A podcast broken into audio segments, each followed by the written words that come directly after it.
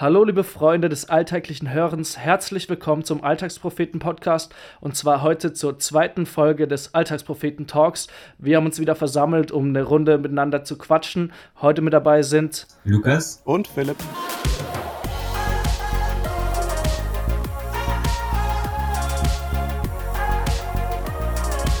Wir haben uns heute Gedanken gemacht, ähm, es soll über das, um das Thema Erwartungen gehen.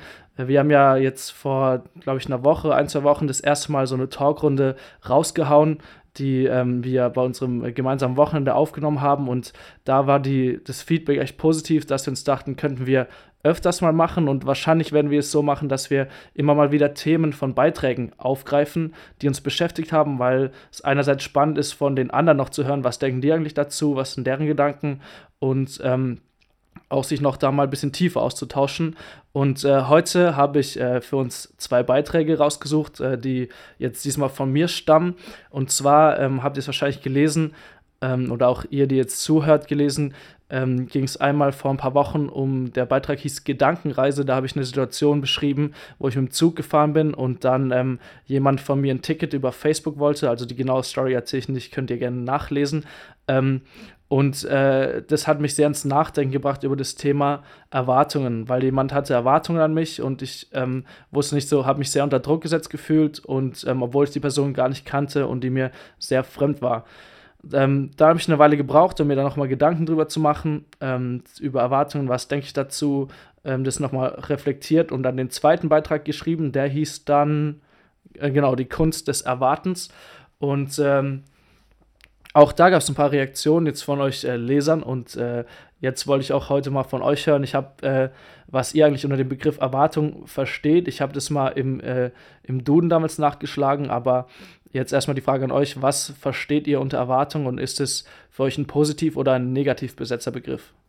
Also, ich denke bei Erwartung immer erstmal an Weihnachten, weil das irgendwie so aus der Kindheit hergebracht ist, dass man an Weihnachten irgendwie wartet auf Geschenke. Ich habe früher immer so einen Wunschzettel oder so manchmal gebastelt und dann war immer so das Warten, was kommt jetzt. Ähm, aber mittlerweile ist es, hat sich schon verändert. Also es ist schon dieser Aspekt mit mhm. äh, auf etwas warten. Mhm. Ähm, wenn ich jetzt Erwartungen an jemand habe, dann warte ich ja darauf, dass er etwas tut. Mhm. Ähm, und ich glaube, dieses, dieses Warten spielt ja schon, also für mich schon eine große Rolle in dem, wie ich es wie verstehe. Okay, interessant. Ja, weil bei mir ähm, ist jetzt erwarten, würde ich sagen, eher negativ äh, im Kopf drin. Ähm, für mich hat es sehr viel mit äh, Unsicherheit zu tun. Also, dass ich ähm, nicht genau weiß, was jetzt auf mich zukommt und dann ähm, spielen sich bei mir im Kopf sehr viele verschiedene Situationen ab, wie das denn, wie jetzt ähm, ja die Zeit die jetzt vor mir liegt, wo ich jetzt nicht genau weiß, was da ähm, auf mich mhm. zukommt. Mhm. Ja, das spielt sich sehr viel in meinem Kopf ab, so was passiert jetzt und verschiedene Szenarien spielen sich da durch und ja, einfach so diese Unsicherheit daran denke ich so, wenn ich an Erwartungen denke. Ja, kann ich mich gut, äh, also ich bin auch eher in die Richtung Philips Einschätzung, da kann ich da eher so wiederfinden. Ich habe ihm in der Recherche auf dem Beitrag ähm, im Duden mal nachgeschaut, was das äh, bedeutet. Und da war eine Definition von Erwartungen ein äh, Zustand des Wartens bzw. der Spannung. Und ähm, das, also über Spannung können wir auch diskutieren, ist jetzt positiv oder negativ besetzt. Ähm, aber da, da konnte ich mich irgendwie sehr gut äh, drin wiederfinden, in so einer, so einer zwischenmenschlichen Spannung, äh, mhm. als zwischenmenschliche Spannung habe ich das verstanden. Und ähm, für mich ist auch eher negativ besetzt, gerade wenn man so, ich denke da sehr schnell an Schule oder da wird von mir erwartet, dass ich gute Noten schreibe oder guten, gute Leistungen früher oder ähm, in, im Umgang mit anderen Menschen. Ähm, ja, für mich ist immer ein bisschen, ja, irgendwie immer ein bisschen Druck ähm, dahinter, würde ich sagen. Mhm. Also die Erwartung, die ich, die ich an jemanden habe, ähm, vielleicht der was machen soll, dann impliziert ja diese Erwartung eben genau, dass ich sage, hey, du kannst das. Mhm. Ähm, und wenn das dann nicht klappt, ähm, muss man nochmal schauen. Aber prinzipiell ist es erstmal, äh, finde ich auch ein, ein, Zubruch, dass man Vertrauen in jemanden hat und sagt, du kriegst das hin. Mhm. Ist noch da, Philipp? Ja.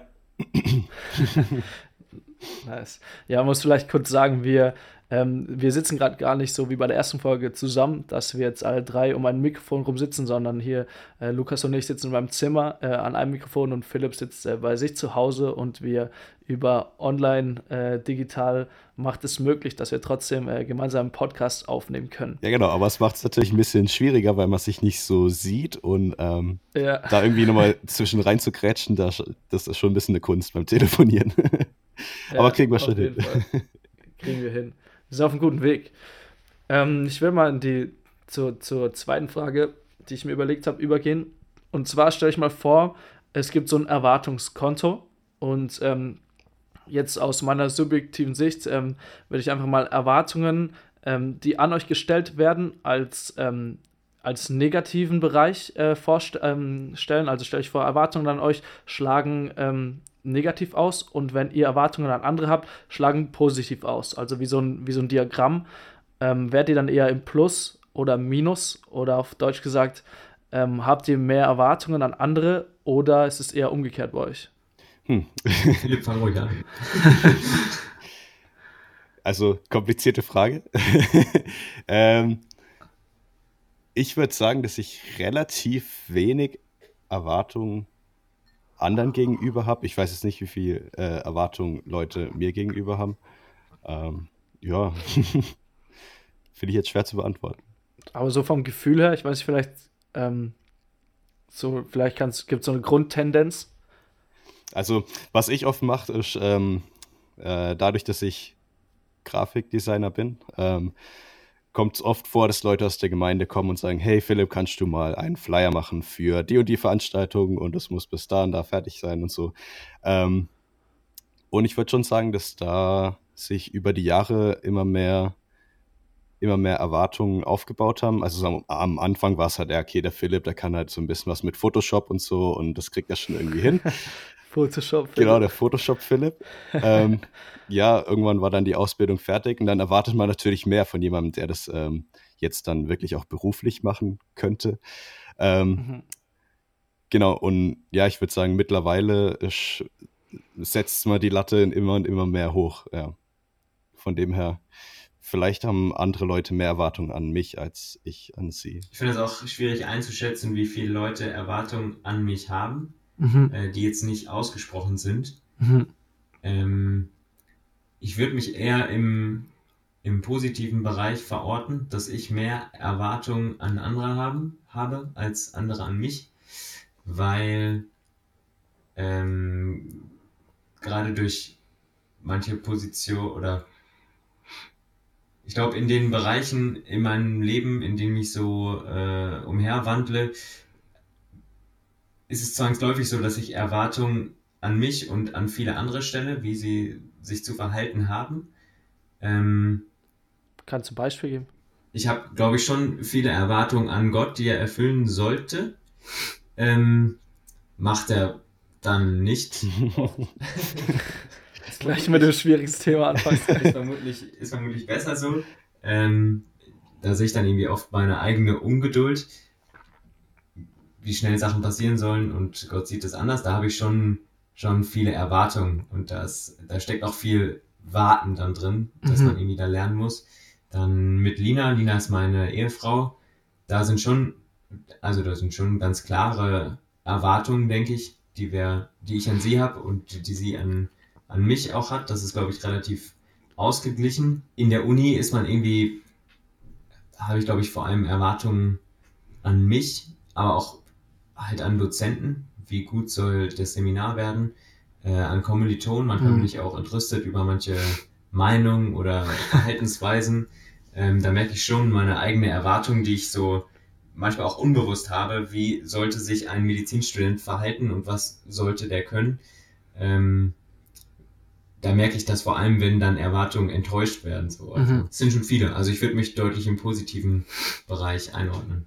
Mhm. Ja, das fand ich ganz interessant, was du da gesagt hast mit den Erwartungen, die man äh, so in der Uni hat. Ich glaube, ähm, weiß nicht, voll oft ist so, wenn ich mich mit meinen Kommilitonen äh, unterhalte, dann geht es auch oft darum, ja, okay, der Professor, der kann überhaupt nicht gut die Sachen erklären und ähm, bei denen sind die Vorlesungen total schlecht. Und das äh, kommt ja alles von einer Erwartungshaltung. Du erwartest, dass du mhm. ähm, ja einfach eine gute Vorlesung hast, in der du viel mitnehmen kannst.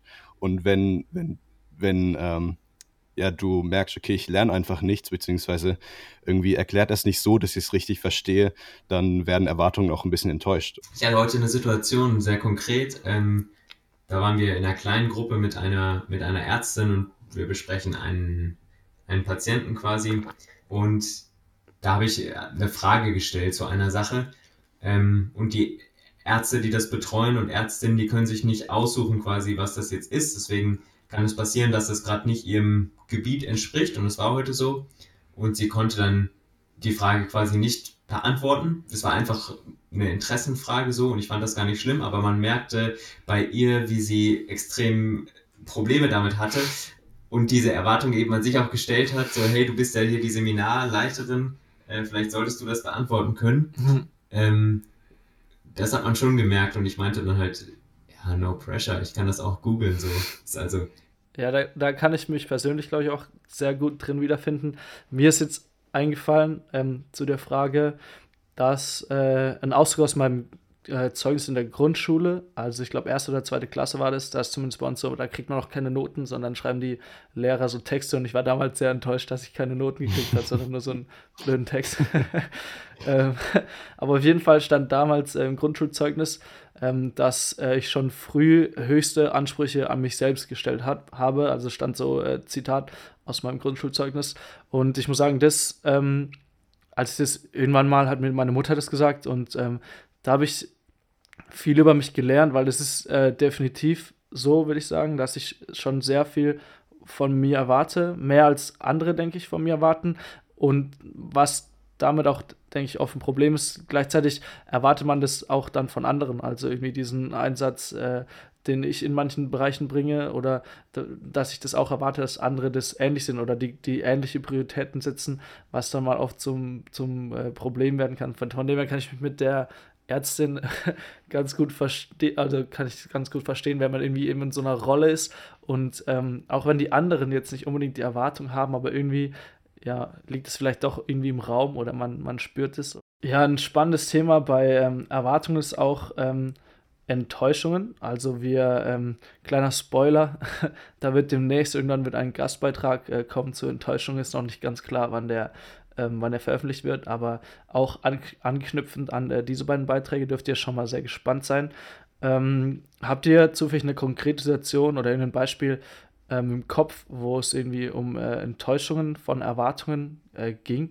Also eine Situation, die mich im Leben sehr geprägt hat, ist, glaube ich, dass ich sehr viel Musik früher gemacht habe mhm. und da ähm, von außen Erwartungen gestellt wurden von meinem, von meinem Musiklehrer, aber auch von mir selbst oder von der Gruppe, in der ich gespielt habe. Wir haben bei so Musikwettbewerben auch mitgespielt und da bin ich, glaube ich, mit zwölf ähm, waren wir Nordrhein-Westfalen beim Landeswettbewerb und sind mit, mit einem Punkt, das ist dann nicht so viel, äh, rausgeflogen, beziehungsweise haben die Weiterleitung auf Bundesebene nicht geschafft. Mhm. Und ich hatte fest damit gerechnet und wir haben, glaube ich, ein Jahr dafür geübt. Das ist mit, mit zwölf Jahren eine ziemlich lange Zeit. Mhm.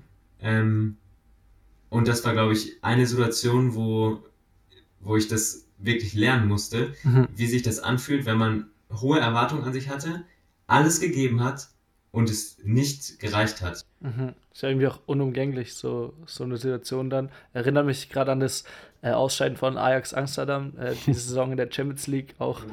alles, alles gegeben und dann bekommt man hier in der, ich glaube, 95 Minute war es, äh, das äh, das Tor halt, ich weiß nicht mehr, das wievielte Tor es war, aber das entscheidende Tor halt und fliegt dann raus, obwohl man alles gegeben hat und so eine Saison ähm, gespielt hat. Ähm, auf jeden Fall echt äh, krass. Ich denke, viele Leute, wenn ihr Fußball begeistert seid, haben wahrscheinlich auch äh, mitgefühlt mit äh, Ajax Amsterdam.